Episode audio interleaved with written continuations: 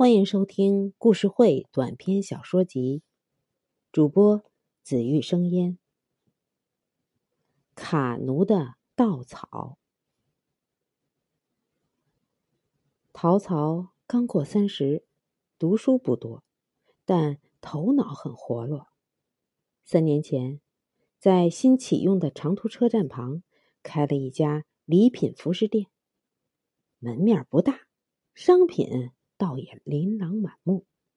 经营这种小店儿，投资不用太多，利润可不低。再加上陶老板颇有创意，不仅学超市的经营方法，开柜自选，还引进了大商场用银行卡的刷卡消费特色。不晓得是小店的位置好，还是顺应了日渐增多的。持卡人的消费习惯，礼品店的生意红红火火。陶老板摸着鼓鼓的腰包，梦里都会笑醒。谁知市场瞬息万变，不待陶老板招兵买马扩大门面，生意却已开始急转而下。说实话，陶老板原以为金融危机涉及的。都是那些有房有车、有妻有妾的富人，怎么也没想到自己小小的服饰礼品店也未能幸免。眼见着上门的顾客看得多买的少，陶曹愁的双眉倒挂，长吁短叹。这日，陶老板正在空荡荡的殿堂里发呆。一个打扮入时的年轻姑娘跨进了店门。这里能刷卡？我，我想。一听有人要刷卡，陶老板噌一下蹦起来，满脸堆笑的迎了上去。说真的，这几天赚的钱还不够付空调费的，尤其今天还没开张呢。按商家的讲究。头笔生意顺与否，交易的金额大与小，直接关系到整天的生意走势。更何况，顾客进门就要求刷卡，一看就知道不会是小买主。陶老板更不敢有丝毫的怠慢。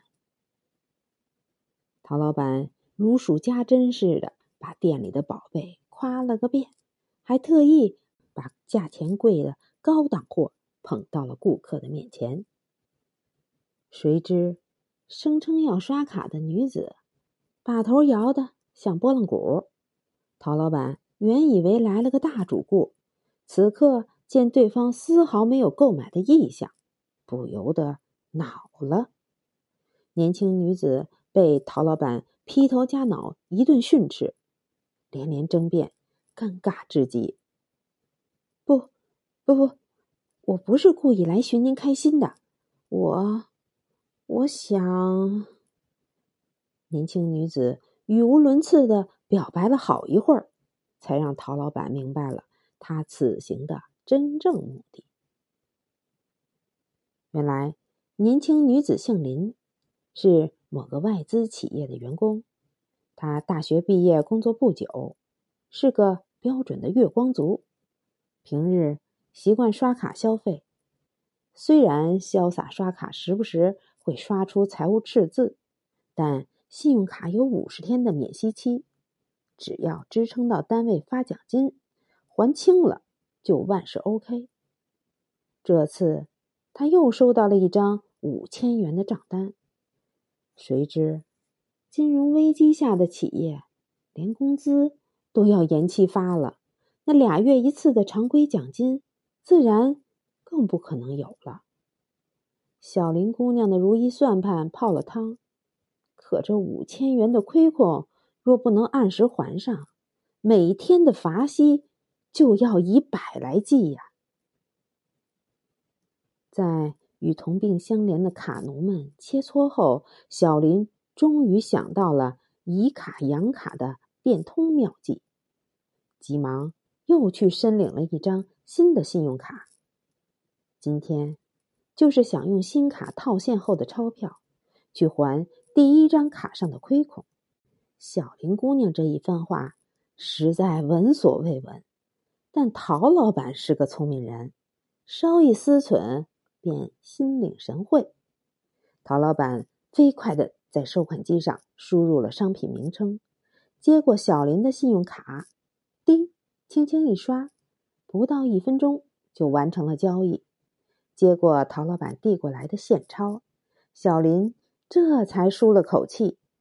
虽然他知道自己这张新办的卡刷出去的是五千一百五十元，套现到手的只是五千元，可这一百五十元的手续费又能给他换来五十天的免息期。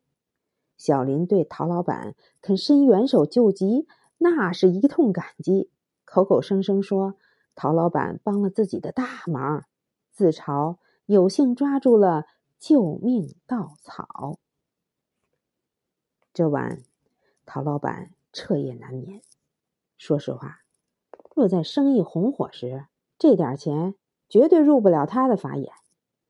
可在门可罗雀的今天，转眼挣来的一百五十元，实在让他兴奋不已。尤其小林姑娘临别时。称他为救命稻草的戏言，更让他浮想联翩。陶老板决定利用现有设施改变经营范围。次日，开门营业的第一件事就是打开随身携带的笔记本电脑，为自己申请了一个新的 QQ 号。陶曹还利用自己姓名的谐音，干脆。把网名叫做“卡奴的稻草”，不知是网名别出心裁，还是需要救命稻草的卡奴不在少数。不到两个时辰，要求加为好友的已经排成了一串。陶老板称新开通的 QQ 号为“工作 QQ”，自然要讲究工作效率。他嫌单独回答网友的询问太费时间，忙不迭的在记事本上敲出了一段广告词儿：“卡奴稻草，急人所急，要补东墙，先拆西墙，上门商议，有求必应。”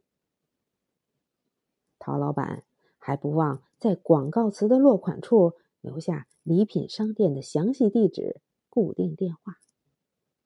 他看了几遍，没发觉有什么遗漏，赶紧复制下来。不管对方在不在线，只要是他的 QQ 好友，便每人一份发送了出去。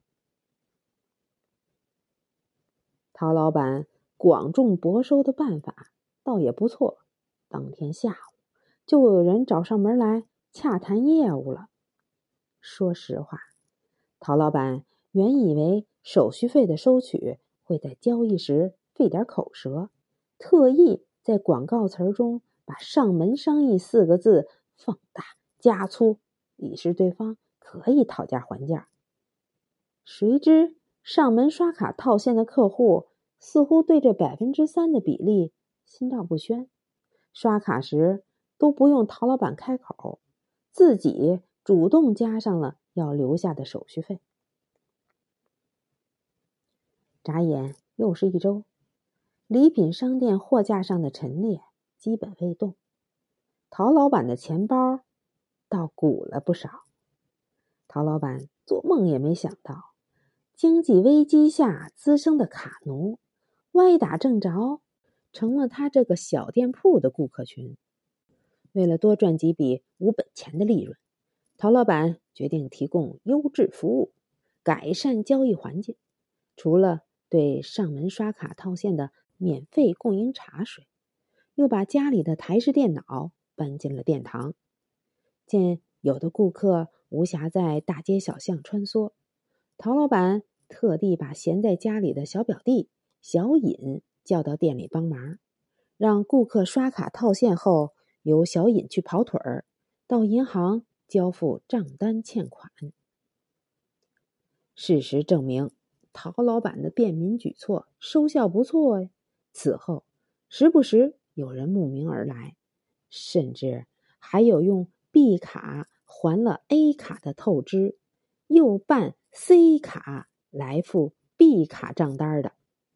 陶老板没想到刷卡套现还刷出了回头客，但他深知有需求就有生存的真谛。面对二次上门的卡奴，更是笑脸相迎。今天是周末，陶老板住在郊区的舅舅为答谢他给儿子提供的工作，特备了些酒菜，请他与小尹一起回家共进晚餐。眼见已是傍晚时分，陶曹便吩咐表弟提早打烊。呃，这里能刷卡吧？哦，不好意思，我有急事儿，先借您电脑用一下。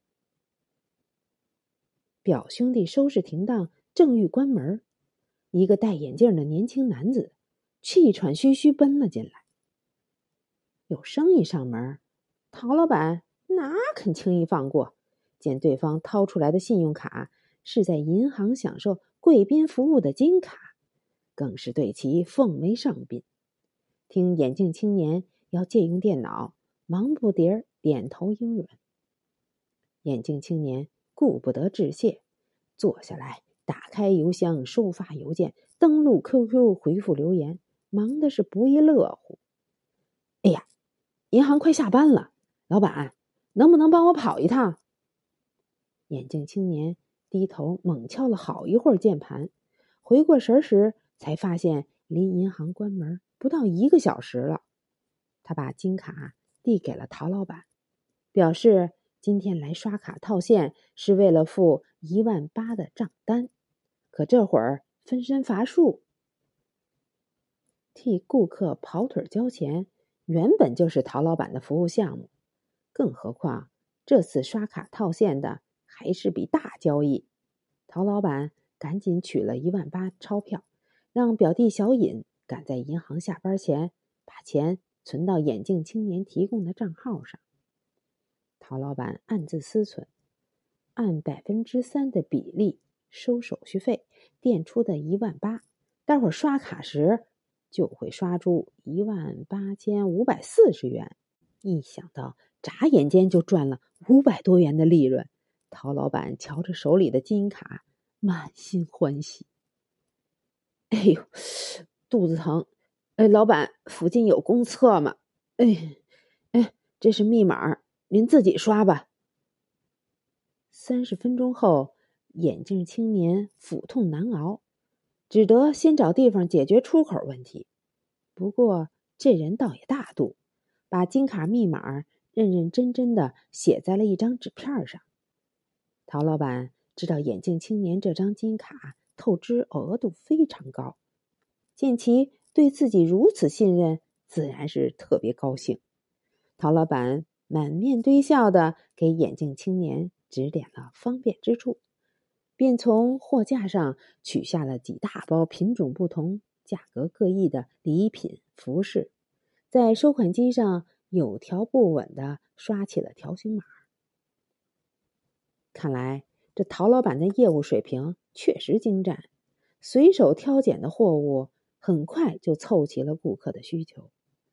望着收款机上显示的一万八千五百四十元的金额，陶老板笑吟吟的插入了眼镜青年的金卡。谁知事与愿违，刷卡却因密码不对而未成功。陶老板没想到急于方便的眼镜青年，匆忙间会把密码写错了。不过，金卡捏在手里，陶老板倒也不着急。什么密码不对？你你说卡主上公厕了？哦，为眼镜青年跑腿存款的小尹匆忙赶了回来，听表哥说眼镜青年去了公厕，这张金卡又因为密码错误而没刷成，小尹跳了起来。陶老板得知表弟顺路时刚去过公厕，那里空无一人呢。快，快去银行！陶老板回过神来，拽住表弟冲出了店门。兄弟俩跌跌撞撞赶到银行，请求立刻冻结对方账户，追回垫付的一万八千元的钞票。银行柜员接过小尹递上去的账号一查，该账号的余额不到五十元了。得知表弟半小时前存入的钞票早已被对方尽数取走，陶老板犹如跌进了冰窖，从额角头冷到了脚趾头。见表哥神情激变，摇摇欲坠，小尹忙安慰说。有顾客的金卡捏在手里，也许还有挽回一点损失的可能。银行工作人员见事情紧急，也顾不得是否跨行操作，接过金卡立马查询。什么？挂失？你，你说这张金卡？陶老板怎么也没想到，眼镜青年交给他的只是张过期的药方。金卡真正的主人三个月前遭剽窃后已挂失了。此刻，陶老板才猛然想起，眼镜青年突发腹痛前好像接过个手机短信。陶老板甘愿当卡奴的救命稻草，为卡奴提供套现业务，就为了轻轻松松赚点提成。他做梦也没想到，七套八套，自己入了别人的圈套，骗子，骗子啊！一万八，我我，陶老板悔恨交加，急火攻心。只听扑通一声，陶草像根捞不起的烂稻草，软绵绵的瘫倒在地。